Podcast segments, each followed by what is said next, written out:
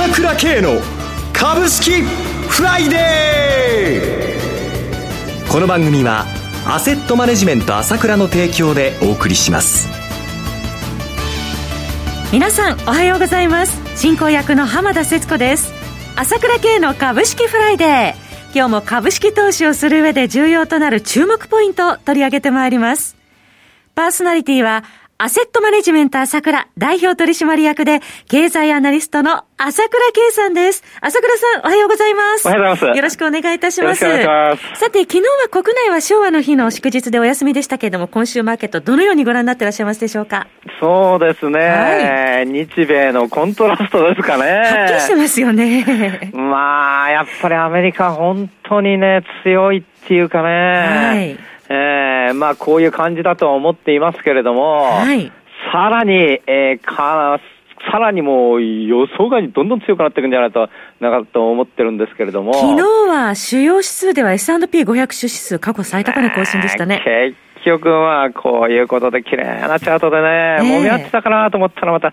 スイートを抜いてきましたよね。はい、えー、ナスダックもちょっと、あの、もみ合いからこう抜いてからまたうろうろですけど、またこれもどんどん上に行くんでしょうし、まあ、米国市場の勢い、かわ、あの、もう、とどまらずということでね。そうですね。でも、はい。はい。経済指標もね、やっぱり本当にいいですよね。うん。やっぱり一産の GDP6.4% 増ってことなんですけれども、はいまあ、IMF とか FRB がね、まあこういう数字出していましたけれども、年間でね、今の1、3月でこういう状況になっちゃったってことは、はい、やっぱりアメリカ経済の成長率7%、8%っていう形で、ないしはそれ以上という形になる可能性も出てきたかなという感じがしますよね。アメリカ経済の成長加速が示されたというところですよね。そうですよね。それでもうすでに危機前の99%を回復してるっていうことでしょう。えー、まあ、強いですね。くね、まあ日本なんか比べると全然違うなっていう方でね。えー特にやっぱり強烈なのは個人消費10.7%増、はい、住宅投資10.8%増。消費もかなり伸びてますね。設備投資もね、9.9%増なんですけれども、はいまあ、まさにこう、数字に表れてますよね、この凄さっていうのがね。やはり朝倉さん、その巨額の財政出動ということと、ウイルスのワクチン普及っていうのが効いてますよね。これが大きいです。これが大きいです。えー、えー、だけどこれは日本もいずれそうなってきますからね。はい、そのあたり、後ほど詳しく伺っていきたいと思いますが、さて、朝倉さん、いよいよ、明日は、アセットマネジメント朝倉西野さんの書籍の発売日ですね。そうですね。えー、ゴールデンウィークということなんですけれどもね。はいまあ、早ければ今日都内で、私も見てみる今日都内で出てるかなと思って楽しみにしてるんですけれども。私も行ってみます。ええー、まあ、いずれにしても予想以上の売れ行きということでね、はい、あの、ただいつも言ってますけれども、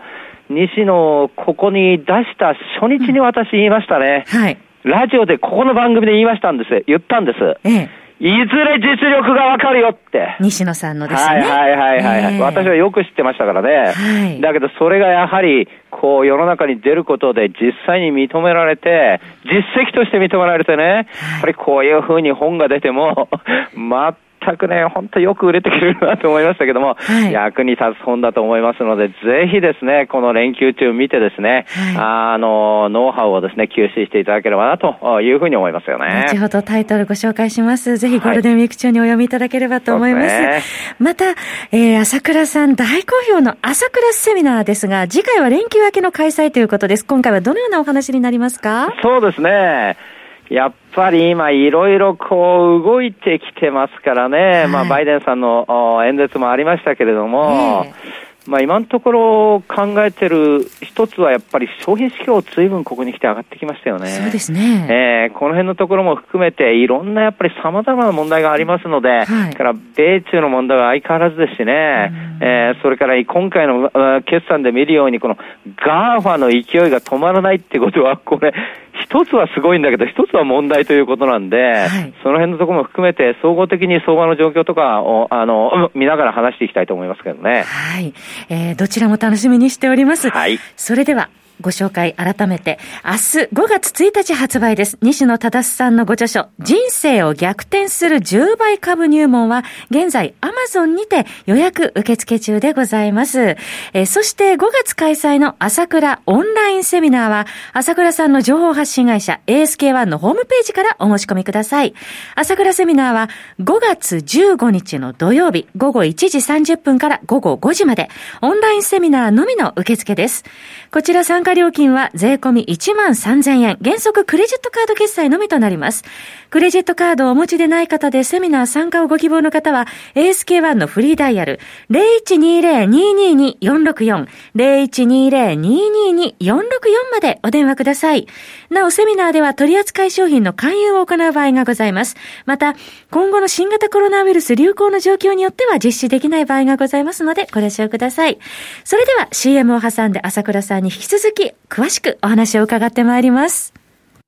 鋭い分析力で注目、経済予測のプロ、朝倉慶。日々のマーケット情勢や株式情報、個別銘柄の解説を、朝倉本人とスタッフが平日16時、メールで約10分の動画を無料で配信中。株の判断に迷ったら朝倉慶。詳しくはアセットマネジメント朝倉のウェブサイトへ。本日の指標解説無料メールマガジンにご登録ください。アセットマネジメント朝倉は、証券取引、金銭、有価証券の予託、貸付行為は行っておりません。また、情報提供する金融商品の取引では、相場変動などにより損失を生じる恐れがあります。取引説明書、契約締結前交付書面などを十分にお読みいただき、ご理解の上お取引ください。金融商品仲介業者登録関東財務局長金中第605号。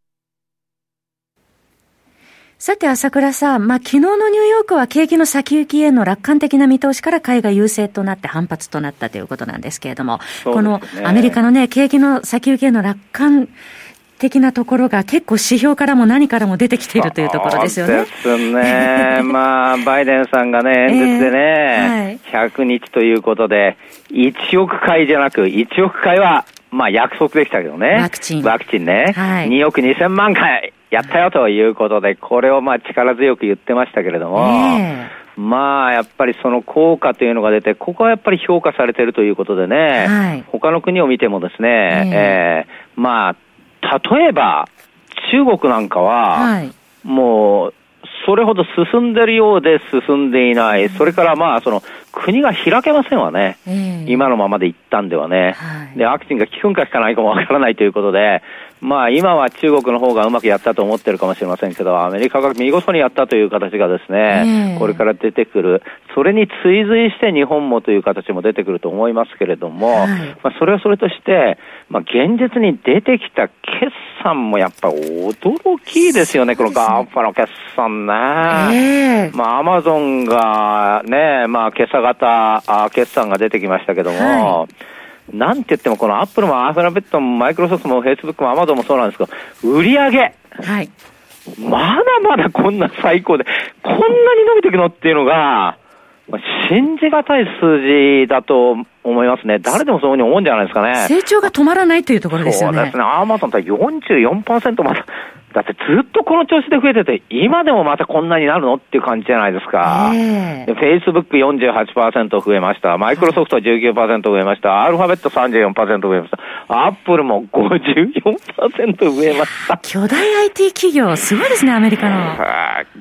ごいですね。売上高最高。じゃ儲かるに決まってますよね。ちょっと手緩めれば、経費節税すればね、あっという間に儲かっちゃうわけだから、はい、別にアマゾンがね、あの、利益3倍になったって言っても、別段驚かないですよ。もっと利益は出す気になればいつでも出すやと思いますけれども、はいまあ、この中でやはりこの一番やっぱり上がったっていう意味ではアルファベットが一番上がってるということなんですけれども、えーここでやっぱりその、もちろん利益が2.6倍ということもあったんですけれども、はい、